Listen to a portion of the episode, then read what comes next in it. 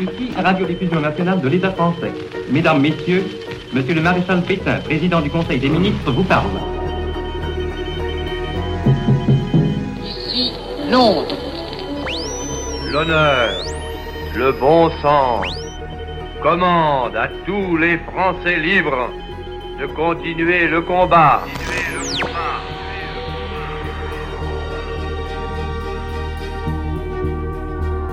Marie-Madeleine Fourcade, nom de code Hérisson.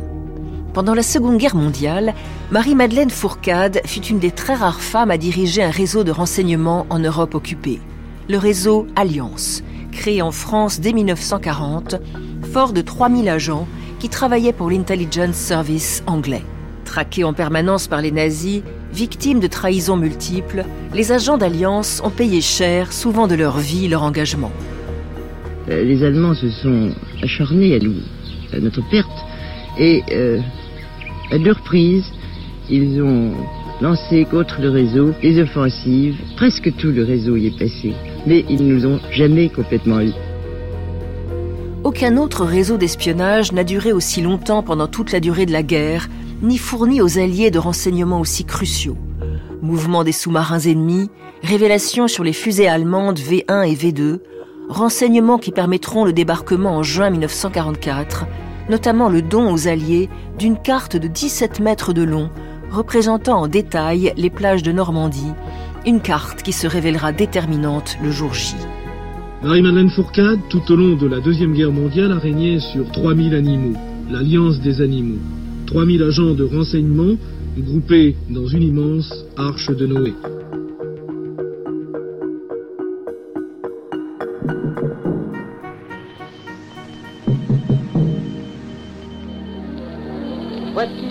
De très grande importance. Les forces militaires, navales et aériennes ont lancé ce matin avant l'aube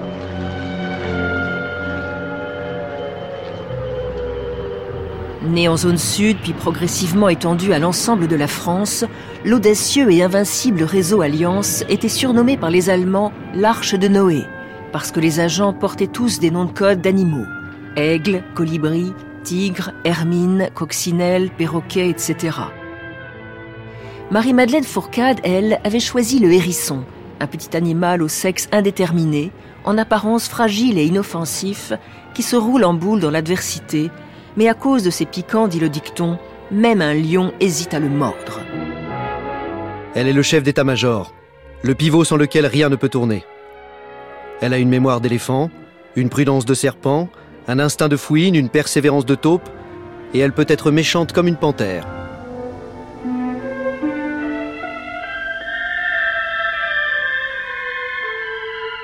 Changeant sans cesse d'identité et de planque, traquée par la police de Vichy et par la Gestapo, Hérisson fut deux fois arrêtée. Deux fois, elle a réussi à s'évader.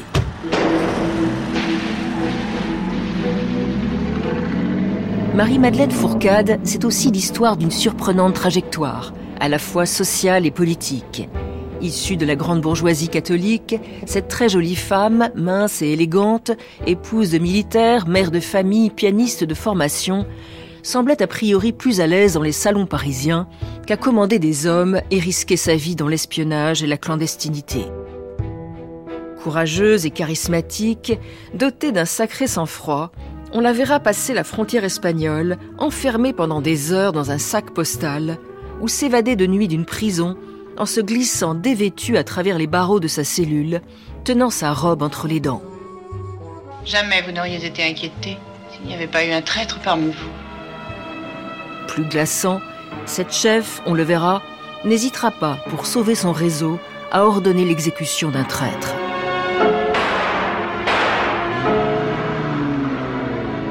Mais le plus incroyable chez Marie-Madeleine Fourcade, c'est son parcours politique. Dans les années 30, elle fait partie de ceux qui conspuent la Troisième République et le Front populaire. Avec enthousiasme, elle s'associe à Georges Loustono-Laco, un militaire d'extrême droite, nationaliste, anticommuniste, antisémite, qui complote pour renverser la République. Et à l'été 1940, après la défaite française, c'est à Vichy et au maréchal Pétain que ce duo détonnant accordera sa confiance. Surtout pas à De Gaulle, leur grand ennemi.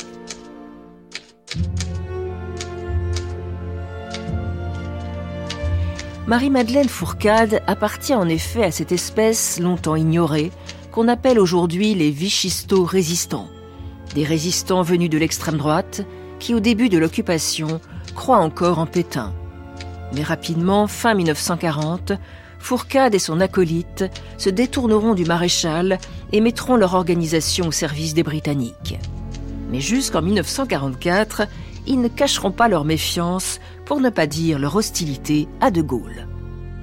Il faudra attendre plusieurs années après la guerre pour que se dissipe l'image sulfureuse de notre héroïne. Grâce à son soutien tardif mais bien réel à De Gaulle, Marie-Madeleine Fourcade deviendra une icône intouchable de la résistance et même plus tard une ardente défenseuse de la paix au Parlement européen.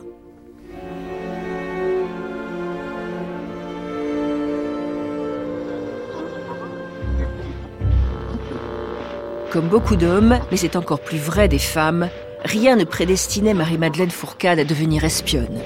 C'est la politique, et surtout la guerre, cette machine infernale à bouleverser les vies, mais aussi à brouiller les codes sociaux, qui amènera cette jeune fille de bonne famille à s'engager dans le renseignement.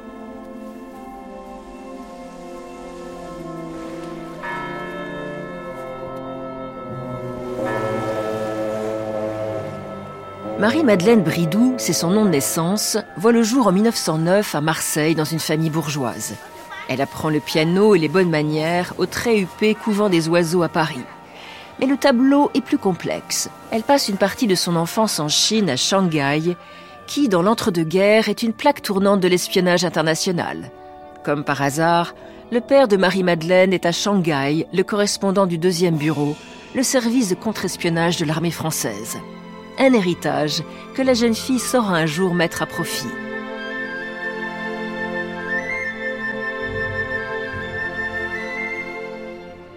En attendant, à 18 ans, son mariage avec un officier saint-syrien, son beau mariage en apparence, la conduit au Maroc, où elle découvre la vie, peu palpitante, d'épouse militaire colonial. Vite lassée, Marie-Madeleine se sépare de son mari et rentre en France avec les deux enfants nés de cette union. À Paris, dans les beaux quartiers, la jeune femme élégante qui aime sa liberté renoue avec la vie mondaine, s'achète une voiture de sport et participe à des compétitions automobiles. Pour gagner sa vie, elle trouve un travail au service publicitaire de Radio Cité, la toute nouvelle radio créée par Marcel Bleustein. Ici Radio Cité, Longueur d'onde 280 mètres 9.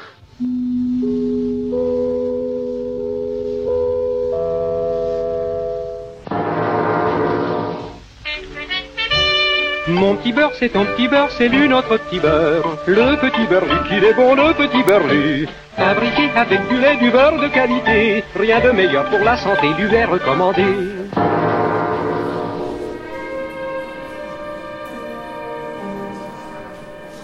Mais le monde que fréquente Marie-Madeleine est avant tout celui des officiers d'état-major et des chefs d'entreprise qui, dans ces années 30, s'inquiètent de la montée de l'Allemagne et jugent la Troisième République incapable d'y faire face. En mars 1936, Adolf Hitler envoie ses troupes occuper la Rhénanie, violant ainsi le traité de Locarno qui visait à empêcher la remilitarisation de l'Allemagne, mais la France ne réagit pas détachements armés qui atteignent déjà la valeur de plusieurs divisions entrent en Rhénanie.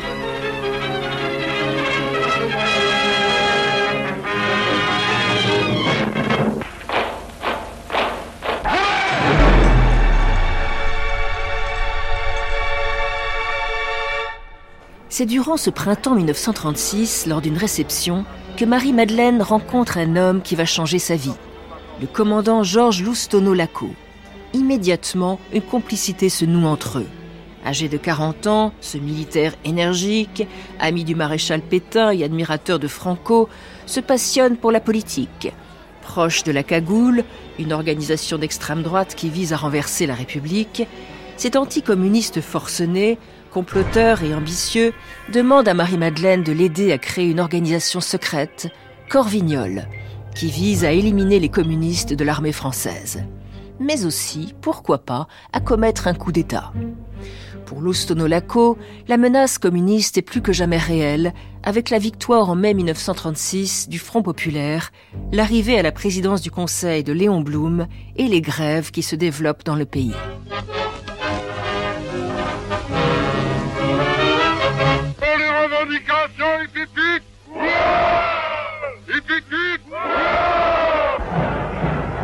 Le nord, la plupart des usines sont occupées par les ouvriers.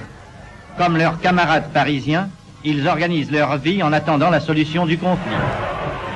Le gouvernement sait la difficulté de sa tâche. Il promet au pays qu'il fera tout ce qui dépend de lui pour y être égal.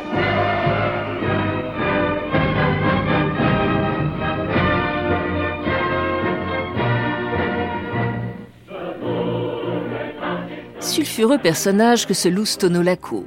Qu'est-ce qui en lui attire Marie-Madeleine? Un désir d'aventure, une attirance amoureuse?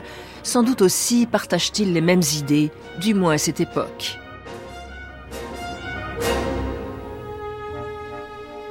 Après coup, dans les années 60, Marie-Madeleine Fourcade, interviewée à la télévision sur les débuts de son engagement, ne retiendra que sa dimension anti-allemande. Nous étions un tout petit groupe de Français qui déjà, bien avant la guerre, avaient pensé que Hitler représentait un immense danger pour le monde et euh, le fondateur de notre réseau, Georges Lustenolaco, avait deux ans avant la guerre déjà accumulé un très très grand nombre de renseignements sur la puissance militaire de l'Allemagne. Ce qui est sûr, elle le dira plus tard, j'étais ferré. Tout en continuant ses activités à Radio Cité, Marie-Madeleine, épouse mariée et séparée de son mari, devient la maîtresse et la plus proche collaboratrice de Loustono Laco, lui-même marié et père de deux enfants. Leur organisation clandestine, à la philosophie clairement nationaliste et antisémite, s'appelle désormais La Spirale et sa revue L'Ordre National. Marie-Madeleine se charge du recrutement, en majorité des militaires. C'est elle qui trouve un surnom à son chef, Navarre, comme Henri de Navarre. Il avait la carrure, la verve et la furie d'Henri IV. Mais le comploteur est surveillé par la police. En février 1938, Navarre est sanctionné par le ministre de la Guerre, puis réintégré dans l'armée quand la guerre est déclarée le 3 septembre 1939 après l'invasion allemande de la Pologne. Nous voyons ici les Allemands, malgré les affirmations pacifiques d'Hitler, violant les frontières polonaises. Tout est mis en œuvre par l'Allemagne pour la conquête rapide des territoires qu'elle a convoités et la destruction de l'armée polonaise.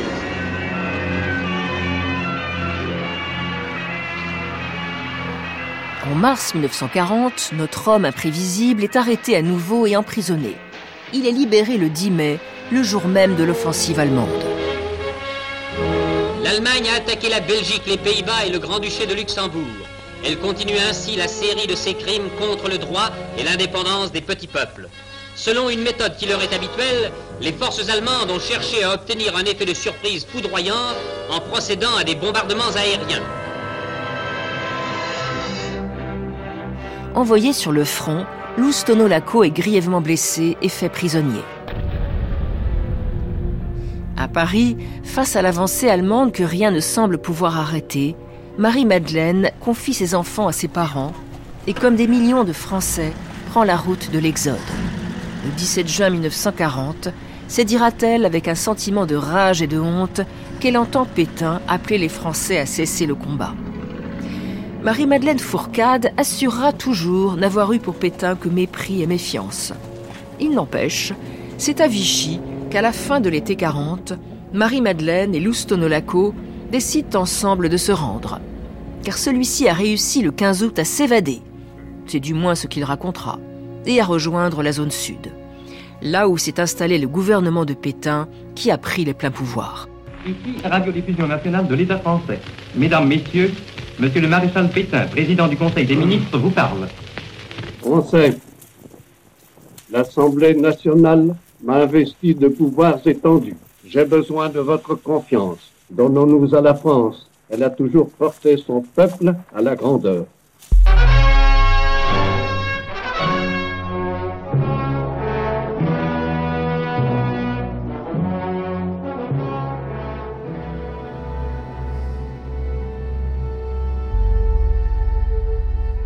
Qu'espère-t-il trouver à Vichy?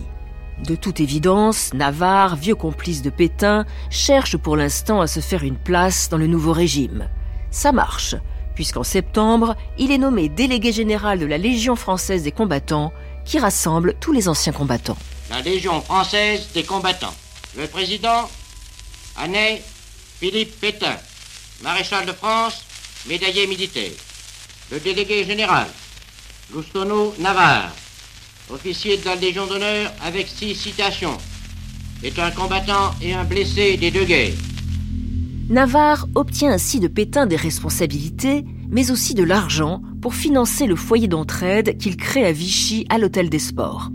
Marie-Madeleine y joue le rôle de maîtresse de maison pour tous les soldats démobilisés, pour les aider, pour les nourrir, mais surtout, Navarre et elle vont constituer avec ses militaires le début d'un important réseau nommé Alliance qui s'étendra bientôt à toute la zone sud. Dans quel but? Leurs motivations sont décidément obscures. De même que les relations de Navarre avec les Allemands.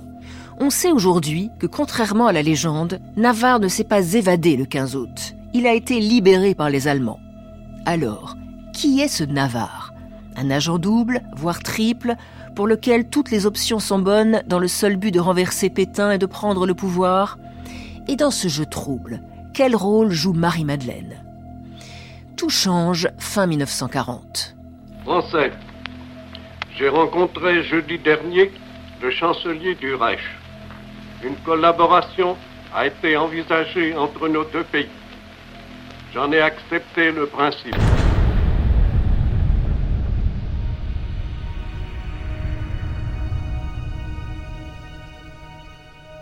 Alors que Pétain s'est engagé dans la voie de la collaboration, Navarre, qui a été évincé de la Légion des combattants, se décide maintenant à combattre Hitler et propose ses services à De Gaulle et aux Britanniques.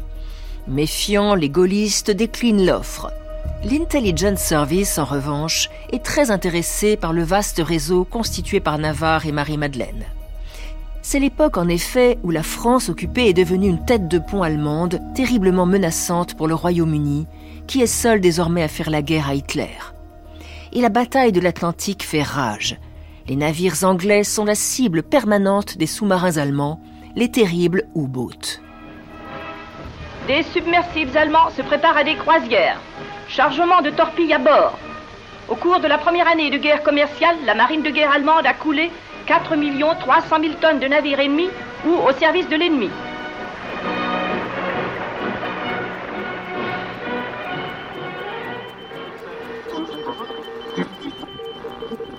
L'enjeu pour les Britanniques est vital. S'ils ne sont plus approvisionnés par voie maritime en nourriture et en matières premières, ils perdront la guerre. Ils ont donc un besoin urgent de renseignements sur les moyens militaires allemands en France, où la résistance est encore quasi inexistante et très désorganisée. C'est donc dans ce contexte que l'Intelligence Service demande à rencontrer Navarre. Avril 1941. Navarre réussit à passer la frontière espagnole et à rejoindre le Portugal, pays officiellement neutre, qui de ce fait sera durant toute la guerre une plaque tournante de l'espionnage. Le 14 avril à 11 heures précises, Navarre se rend dans la nef de Santa Maria de Belém, cette église ancienne située à l'ouest de Lisbonne. Dans une allée obscure, alors qu'il fait semblant d'admirer le tombeau de Vasco de Gama, Navarre est discrètement approché par un homme. Il s'agit de Crane, l'agent de l'Intelligence Service avec qui il a rendez-vous et dont Navarre et Marie-Madeleine ne connaîtront le vrai nom qu'après la guerre. Kenneth Cohen. Ironie de l'histoire, c'est avec un Anglais juif que l'ex-cagoulard antisémite va faire affaire. Désormais, et jusqu'à la fin de la guerre, Alliance va travailler pour Londres.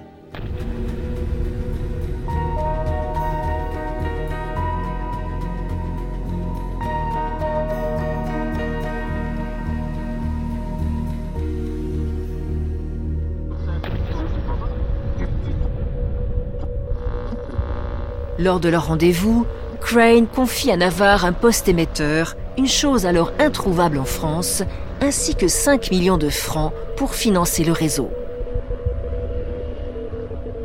Navarre rentre en France avec son précieux butin et des ordres précis de l'Intelligence Service. Allô? Les agents d'Alliance, ils sont maintenant environ 80, reçoivent chacun des Anglais un nom de code et un questionnaire qui, par le moyen d'un langage codé très complexe, indique précisément les renseignements souhaités par les Anglais sur les ports, les mouvements de troupes, des navires, des sous-marins et des avions allemands. Et à Marie-Madeleine, alias POZ 55 pour les Anglais, Navarre confie une mission énorme. C'est une véritable mobilisation que nous devons mener. Et vous, Marie-Madeleine, vous avez un sacré boulot. Vous partez en zone occupée, qui devient un axe prioritaire. Vous vous installerez à Paris, dans votre appartement rue de Courty, et vous verrez ce que vous pouvez organiser sur la Bretagne.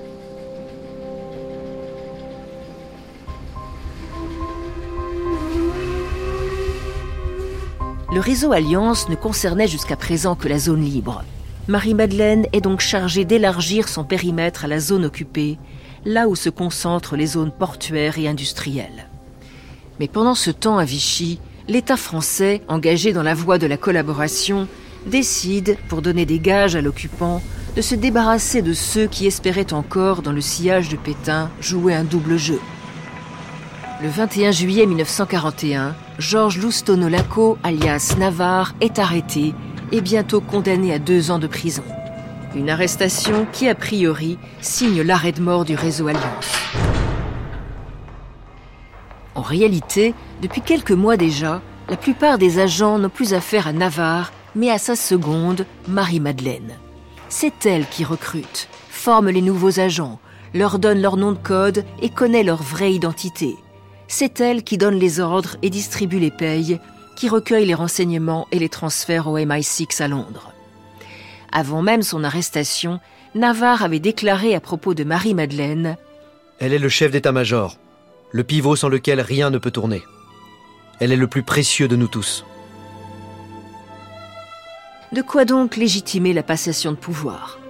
Mais comment va réagir le MI6 en apprenant qu'une femme prend la tête d'Alliance? Le 21 juillet 1941, elle adresse ce télégramme codé à Londres. Numéro 1 arrêté ce matin, stop. Réseau intouché, stop. Tout continue, stop. Confiance inébranlable, stop. Amitié, stop. Signé POZ 55. Marie-Madeleine attend fébrilement la réponse qui tombe quelques minutes plus tard. Qui assume maintenant le commandement? Marie-Madeleine répond dans la foulée. Moi, comme prévu, stop. Entouré de fidèles lieutenants, stop. POZ 55.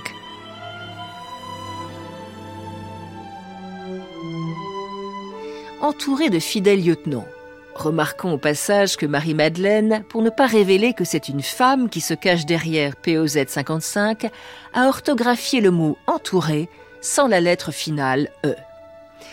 C'est à cette époque que Marie-Madeleine Fourcade commence à donner à ses agents des noms d'animaux, ce qui donnera l'idée aux Allemands d'appeler ce réseau dont ils ignorent le vrai nom l'Arche de Noé.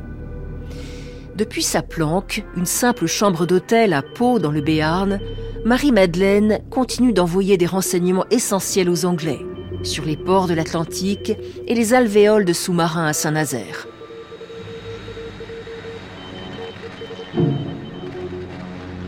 Satisfait, le MI6 fait parachuter de nouveaux postes émetteurs, de l'argent, ainsi qu'un instructeur, nom de code BLA, BLA, qui doit les aider à développer le réseau. Mais un jour de novembre 1941, alors que Marie-Madeleine est occupée dans sa chambre d'hôtel à coder des messages, un ami du réseau surgit. Il y a eu des arrestations à Paris, à Pau aussi. Tu dois te sauver au plus vite. Propriétaire de l'hôtel propose alors à Marie-Madeleine de se cacher dans une annexe, tandis que lui-même occupera sa chambre. Sage décision, puisque la nuit même, à l'aube, des policiers surgissent dans la chambre dont curieusement ils connaissaient le numéro. Le propriétaire, en pyjama, leur explique que la femme qui occupait avant cette chambre a quitté depuis longtemps l'hôtel. Marie-Madeleine vient de l'échapper belle. Mais elle doit impérativement se mettre en sécurité. Ses lieutenants mettent au point pour elle un plan d'exfiltration vers l'Espagne toute proche. Un plan totalement rocambolesque. La jeune femme va passer la frontière par la valise diplomatique, enfermée dans un sac postal de 1,20 m sur 70 cm, le sac lui-même déposé dans le coffre d'une voiture. Pouvant à peine respirer, elle va donc rester pliée en deux dans le sac pendant des heures. Arrivée finalement à Madrid, après avoir récupéré à peu près l'usage de ses jambes, Marie-Madeleine a rendez-vous avec un émissaire britannique. C'est ce jour-là que l'envoyé du MI6, nom de code Richards, découvre que POZ 55 est une femme. Vous nous avez bien eu. Major, si je vous ai caché que j'étais une femme, c'est à cause de ceux qui travaillent et risquent leur vie à chaque instant. Je ne voulais pas qu'ils soient tout à coup abandonnés et privés de leurs moyens, au cas où vous ne m'auriez pas prise au sérieux. Et il fallait que je fasse mes preuves.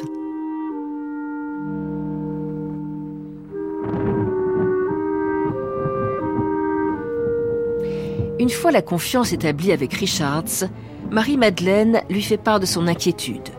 Comment expliquer les nombreuses arrestations survenues dans le réseau? Elle suggère la présence d'un traître et qu'il pourrait s'agir de Bla, BLA, vous vous souvenez, l'instructeur parachuté en France par le MI6 quelques mois auparavant. Pour Richards, c'est impossible. Il faudra attendre fin 1942 pour voir se vérifier les soupçons de Marie-Madeleine L'agent Émile Hédin, alias Castor, se souviendra de cet épisode terrible. On a mis plusieurs mois pour s'en apercevoir euh, et euh, immédiatement on a pris euh, des dispositions en conséquence. Et nous avons naturellement prévenu Londres. Et Londres également a mis également un certain temps. Et Londres par la suite nous a donné des, des instructions impératives euh, de immédiatement euh, prévoir une exécution de Blas.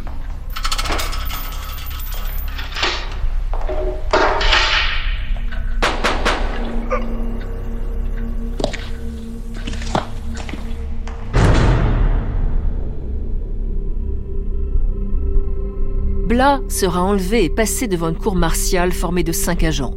Le traître avouera avoir été chargé par la Gestapo d'infiltrer le réseau Alliance dans le but de le faire imploser. Sur ordre de Marie-Madeleine, Blas, de son vrai nom Arthur Bradley Davis, sera condamné à mort et exécuté. Mais nous le verrons, ce n'est pas le seul traître auquel le réseau sera confronté. Après sa rencontre avec Richards, Marie-Madeleine repart en France en janvier 1942 avec deux nouveaux postes émetteurs et la promesse de recevoir 2 millions de francs par mois. Son PC est désormais à Marseille, sur la Corniche, cette route qui longe la mer. L'urgence est de reconstruire le réseau décimé par les arrestations. Et pour cela, elle peut compter sur son nouveau bras droit, l'aviateur Léon Faye, alias Aigle, un militaire d'origine plus populaire que Marie-Madeleine, avec lequel elle va former un tandem solide et efficace, mais aussi un couple. De cette union naîtra un fils en juin 1943. Grâce à leur nouveau recrutement, plus que jamais, les informations collectées par Alliance sont essentielles aux Britanniques pour cibler leurs bombardements sur les sites stratégiques allemands en France. Des bombes qui font aussi des victimes civiles, des drames que la propagande collaborationniste s'empresse d'exploiter. L'aviation britannique vient de faire de nouvelles victimes parmi la population civile de la banlieue parisienne. Plus de 100 maisons détruites, 70 morts, tel est le bilan du raid du 29 avril. Les ruines d'une maternité située à plus d'un kilomètre des usines. Les funérailles des victimes sont célébrées sous la présidence du cardinal Suard. Phénomène étonnant, à une époque où les femmes exercent rarement des postes de responsabilité, Marie-Madeleine, depuis qu'elle a succédé à Navarre à la tête d'Alliance, a réussi à imposer une réelle autorité sur les membres du réseau. Une vraie fascination même, comme le raconteront plus tard deux agents, Ferdinand Rodriguez, alias Pi, et Robert Bernadac, alias Rouge-Gorge. Et c'est là où j'ai découvert que j'allais travailler avec euh, Marie-Madeleine, que tout le monde du reste appelait euh, la patronne. Un officier qui arrive et qui se trouve euh, sous les ordres d'une femme très jeune, très jolie, est-ce qu'il n'y a pas un petit côté, un, un geste de recul, non Il y a, il y a un peu, de, il y a un élément de surprise. Seulement, je dois dire que dans l'armée, on apprend à obéir aux ordres. Et euh, du moment qu'on m'avait envoyé dans un réseau que les Anglais savaient être dirigé par une femme, pour moi, j'ai estimé que je, il n'y avait, il n'y avait rien à dire là, d'autant plus que les quelques jours que j'avais passés sitôt euh, mon atterrissage à- à- au- avec des camarades euh, du réseau, euh, il m'avait semblé que cette femme était déjà auréolée euh, d'une d'une mystique de la part de tous ses collaborateurs. À cette époque-là, évidemment, vous ne vous doutiez pas que le réseau était dirigé par, par une femme. Non, je Vous l'ai appris beaucoup plus tard. hein. Je ne l'ai su qu'en 1943, en janvier-février 43, un mois avant mon arrestation. Donc vous avez travaillé pratiquement un an Euh, deux ans, deux, Deux ans, ans de 41 à 43. dans ce réseau sans savoir par sans qui savoir par qui j'étais commandé. Et alors, lorsque vous avez appris que ce réseau était dirigé par une femme, est-ce que vous n'avez pas été un peu, un peu surpris? Ben, si, j'ai été surpris, mais le portrait qui m'a été décrit à l'époque par mon ami Tigre a tellement été extraordinaire que sans connaître cette femme, pour nous, c'était c'était une madone.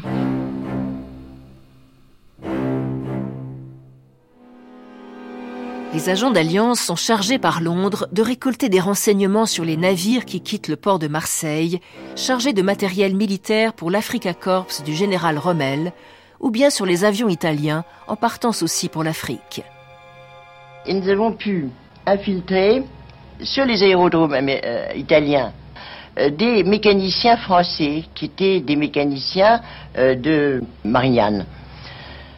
Et l'un d'entre eux, s'appelait Giovacchini, que nous appelions Pélican, profitait de tous les, allées et venues d'avions sous prétexte de rendre service à ses officiers, de les approvisionner en cigarettes françaises, il avait, toujours de bonnes idées. Et il arrivait, il nous disait ce qui se passait euh, sur les- italiens. Nous étions là à l'affût à Marseille, et un jour il est arrivé en disant Attention, tant de- de- d'escadrilles portent en renfort de l'armée Rommel, elles s'envolent à telle heure. Il a donné les numéros des avions, nous avons tout de suite répercuté, et ça a été une des très rares fois où les Anglais ont félicité par retour de télégramme. Fin octobre 1942, le PC de Marseille est sur le qui-vive. Marie-Madeleine a reçu de Londres la mission d'aider le général Giraud à rejoindre l'Afrique du Nord. Ce général français, qui vient de s'évader de la forteresse où il était emprisonné en Allemagne, est un partisan de la lutte contre Hitler. Mais Giraud est opposé à De Gaulle, et, par rapport à lui, il a la préférence des Alliés.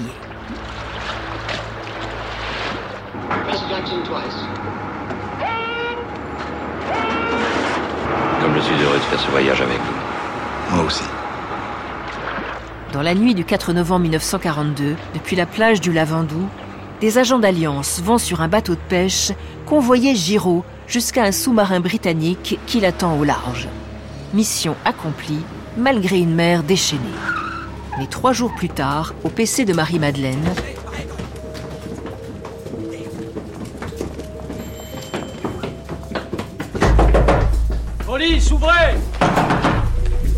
Une cavalcade dans l'escalier, des cris, une porte défoncée, des policiers qui pénètrent dans la planque alors que les agents d'Alliance étaient en train d'émettre vers Londres.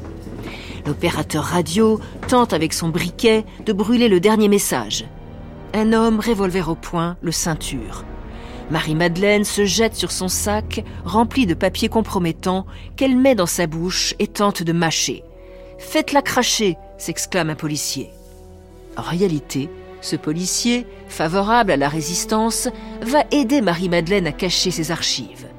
D'autant que Léon Faye, l'adjoint de Marie-Madeleine, révèle aux policiers que le débarquement allié en Afrique du Nord est imminent. Ce qui n'empêche pas que toute l'équipe est embarquée et arrêtée. Mais le lendemain, Le 8 novembre au matin, l'opération Torche est en cours. «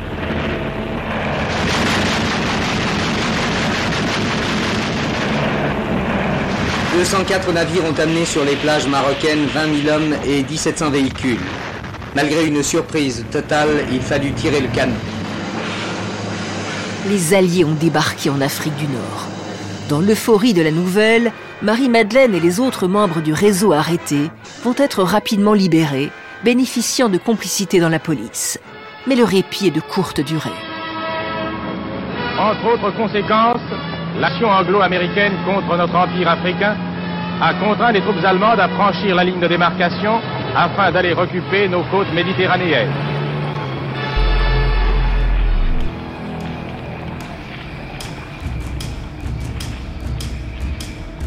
Les Allemands ripostent au débarquement allié par l'invasion de la zone sud. Toute la France désormais est occupée, ce qui rend la tâche d'alliance encore plus difficile et risquée. Cependant, le réseau continue à envoyer aux Anglais des renseignements capitaux. Par exemple, grâce aux agents locaux d'Alliance, un commando britannique, l'opération Frankton, réussit à remonter de nuit la Gironde en canoë et à faire sauter cinq navires de guerre allemands près de Bordeaux. En Bretagne, Jacques Stoskopf, un ingénieur français que les ouvriers prennent pour un collabo, est en réalité un agent d'alliance qui, il le paiera de sa vie, envoie à Londres une carte détaillée de la base sous-marine de l'Orient. À Brive, Gaëtan Deveau, ingénieur à la SNCF, réussit à mettre la main sur des plans allemands de transport en cas de débarquement allié en France. À Paris, Janie Rousseau, alias Amniarix, réalise un des plus beaux exploits d'alliance. Elle fournit au MI6 un rapport détaillé sur les terribles fusées allemandes V1 et V2, un plan qui permettra aux Anglais de bombarder la base de lancement de Peenemünde au nord de l'Allemagne. Pourtant, malgré des règles de sécurité de plus en plus strictes, 1943 sera pour Alliance l'année terrible. Avance Vite, vite Los, allez, los, los, On sait qui? Non, mais on va le savoir. Il y a forcément un traître. Au premier trimestre, plusieurs centaines d'agents sont arrêtés et déportés en Allemagne. Face au danger, le MI6 réussit à convaincre Marie-Madeleine de se réfugier en Angleterre. Le 18 juillet 1943, elle s'envole dans un Lysander depuis un terrain d'aviation clandestin au nord de Paris. L'humeur de Marie-Madeleine n'est pas à la joie. La lune nous accompagnait dans notre course vers la Manche, et le panorama à moyenne altitude de la France qui fuyait sous nous me broyait. Toute vie semblait s'être retirée du corps de mon pays. Nous survolions des cités mortes, sans fumée, sans lumière. C'était l'image même de ma désespérance. Il y a en effet de quoi désespérer. À l'automne 43, le réseau Alliance connaît une véritable hécatombe. Le 16 septembre, Léon Faye, alias Aigle, le fidèle et cher adjoint de Marie-Madeleine, est arrêté par la Gestapo. Déporté en Allemagne, il sera exécuté en janvier 1945. Marie-Madeleine est persuadée qu'il a été trahi. Elle ne se trompe pas. Le traître s'appelle Jean-Paul Lian, un ancien résistant retourné par l'Abwehr qui s'est infiltré dans le réseau. À la libération, Lian, qui se fait passer pour un résistant, sera repéré par un membre du réseau et finalement arrêté, condamné à mort et fusillé. En juillet 1944, le MI6 autorise enfin Marie-Madeleine Fourcade à revenir en France. Mais alors qu'elle est à Aix pour préparer le débarquement allié en Provence, elle est arrêtée lors d'une rafle et emprisonnée. Incroyable, elle réussit une nuit à s'évader. Elle retire sa robe, la met entre les dents et cette jeune femme mince réussit à se glisser à travers les barreaux de sa cellule. De cette aventure, elle gardera longtemps des marques sur les tempes. Après la guerre, Marie-Madeleine Fourcade se donne pour mission de retrouver la trace de tous ses camarades en vie ou morts, souvent sans sépulture, et de leur rendre hommage. En particulier, tous ceux qui, comme Léon Faye, ont été massacrés au camp de Sonnenburg sur ordre d'Hitler le réseau Alliance a payé un lourd tribut pour la victoire. 438 morts, des hommes, des femmes, dont 189 avaient moins de 30 ans. Mais la libération est aussi l'heure des règlements de compte. Par procès interposé, le général Alain Michel, membre du réseau, et Marie-Madeleine Fourcade s'accusent mutuellement d'avoir trahi. Ceci explique-t-il cela? L'un avait choisi de rallier De Gaulle, tandis que l'autre, Marie-Madeleine, jusqu'en 1944, avait toujours refusé de le faire.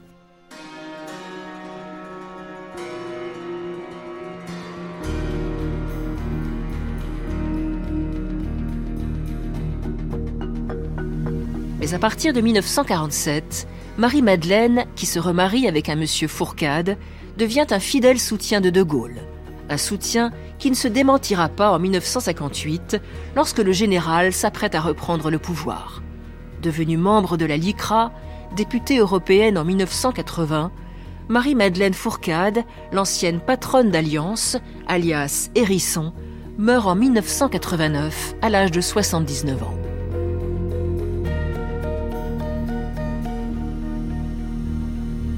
Espion, une histoire vraie de Stéphanie Duncan est un podcast original de France Inter.